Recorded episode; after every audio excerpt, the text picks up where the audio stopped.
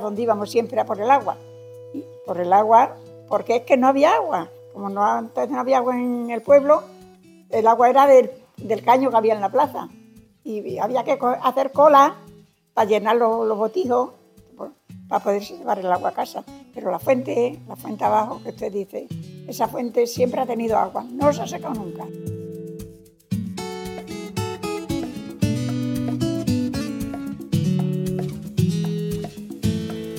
Turismo en Garguera de la Vera. Señalización turística inteligente en formato audio. Fuente de abajo. La fuente de abajo, atribuida a los árabes, es una construcción del siglo XVI realizada en ladrillo y mampostería y cubierta con una bóveda de arcos de medio punto. Puedes verla en formato 3D pulsando en el banner de este reproductor. Durante muchos años sirvió para abastecimiento de agua potable para los aldeanos del pueblo y también para el ganado.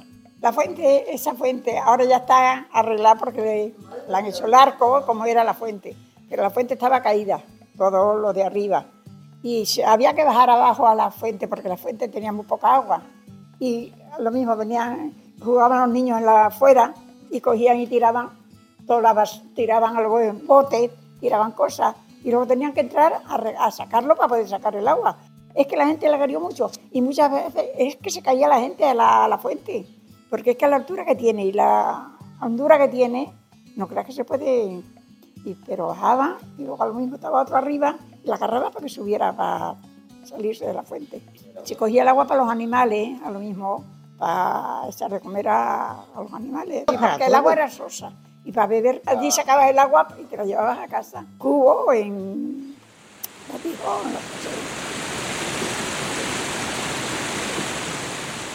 Si hablamos de agua y su abastecimiento al municipio, no podemos olvidarnos de la garganta de Garguera, también conocida como la garganta del obispo.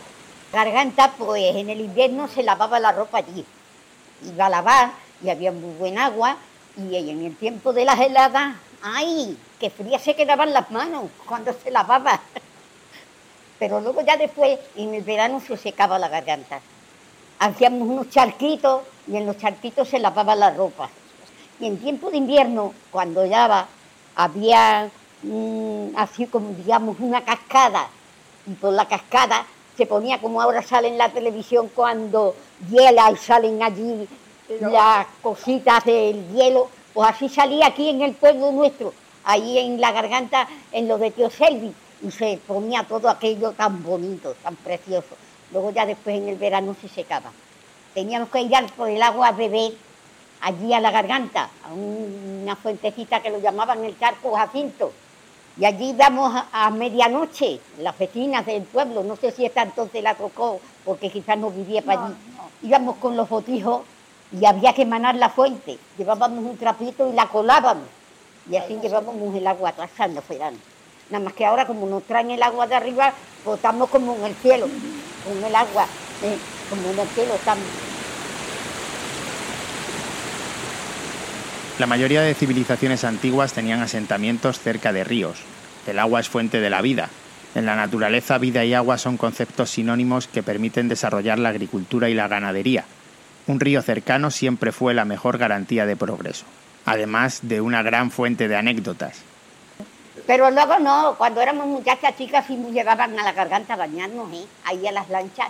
Yo me acuerdo que mi madre nos llevaba ahí y en la corriente esa de las lanchas nos metía y nos bañaban. Los mozos no iban, cuando íbamos las, cuando íbamos las mujeres no iban los mozos a la garganta. A bañarse no. No, a bañarse no. Sí, todavía iban joven la que iba más a la garganta, porque la gente, la gente se lavaban las ropas a, los familiares, a las personas más pudientes, a los mayores, se les lavaba la ropa y claro, se cobraban las perras. Los que teníamos que trabajar cobrábamos las perras por lavar la ropa. Y luego del jaboncito que sobraba también lo guardábamos para nosotros. Iban los novios allí con las novias a la garganta y la que tenía la ropa un poquito difícil tenía que irse a otro sitio a lavarla para que no la vieran los mozos. Estos cauces han sido y serán pieza clave en la agricultura y la ganadería de Garguera. La vida en estas tierras sin el regalo de la naturaleza sería sin duda muy distinta. Y luego en este mes de mayo era cuando se sembraba la cebada y se sembraban los tabacos. Entonces yo tengo una hermana que íbamos las dos a espigar la cebada. Íbamos a un huerto que se llamaba el Huerto Pontón de su padre de Carmina. Y aquel señor, el Luterio que se llamaba, nos recoger bien todas las espigas, porque luego después sembraban el tabaco y si no, nacía la cebada. Entonces nosotros íbamos allí y nos traíamos los sacos de, espigas, las machacábamos y teníamos para echar de comer los cerdos. Todo eso se hacía antes, porque nosotros, yo me quedé sin padre cuando tenía cinco años y mi hermana tres. Y entonces pues tuvimos que trabajar para sobrevivir. Cuando yo tenía 12 años ya estaban cogiendo algodón, que se sembraba algodón. Yo tenía 12 años, mi hermana tenía 10, pero estaba más grandota que yo. Y entonces íbamos ya a coger algodón a esa edad. Además del algodón había otras plantaciones, como el tabaco. La Vera ha sido la primera productora nacional de este cultivo y supone un importante pilar de su economía. Los distintos procesos en el secado del tabaco han evolucionado a lo largo de los años, dejándonos una gran cantidad de peculiares secaderos. Construcciones ahora en desuso, repartidas por las vegas del valle y que suponen un atractivo más para el turista. Además, el agua de la zona permitía recoger muchos productos de la huerta, como caqui, sandía, melón, tomate, lechuga, siempre que consiguieras llevarlos a la mesa.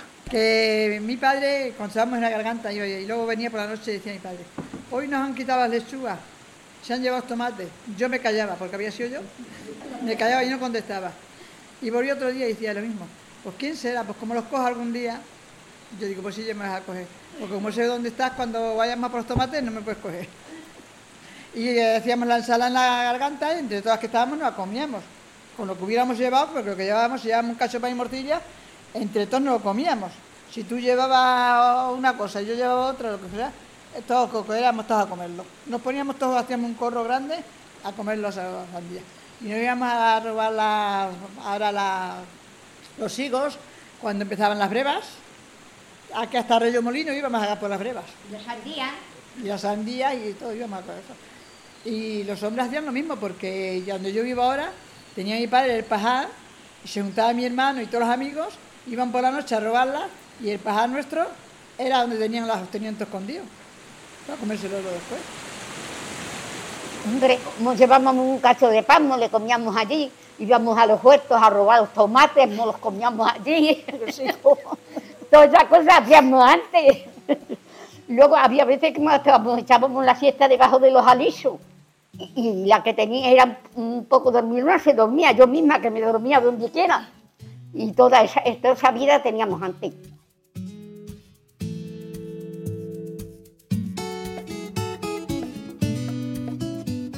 La forma de vida de los que han habitado estas tierras a lo largo de los años ha estado condicionada en gran parte por esta garganta y todos sus arroyos.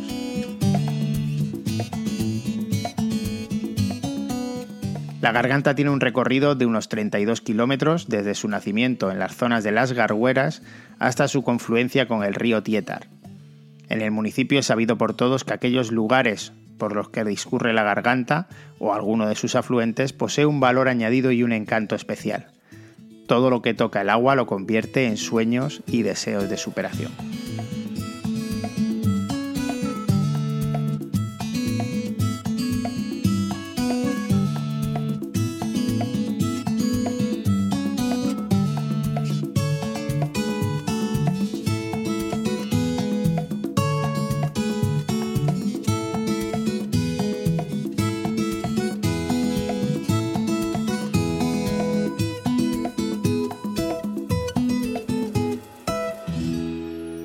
De Radio Viajera financiada en el marco del Proyecto para el Desarrollo de los Pueblos Inteligentes de la Junta de Extremadura y la Unión Europea con el apoyo del Ayuntamiento de Garguera de la Vera.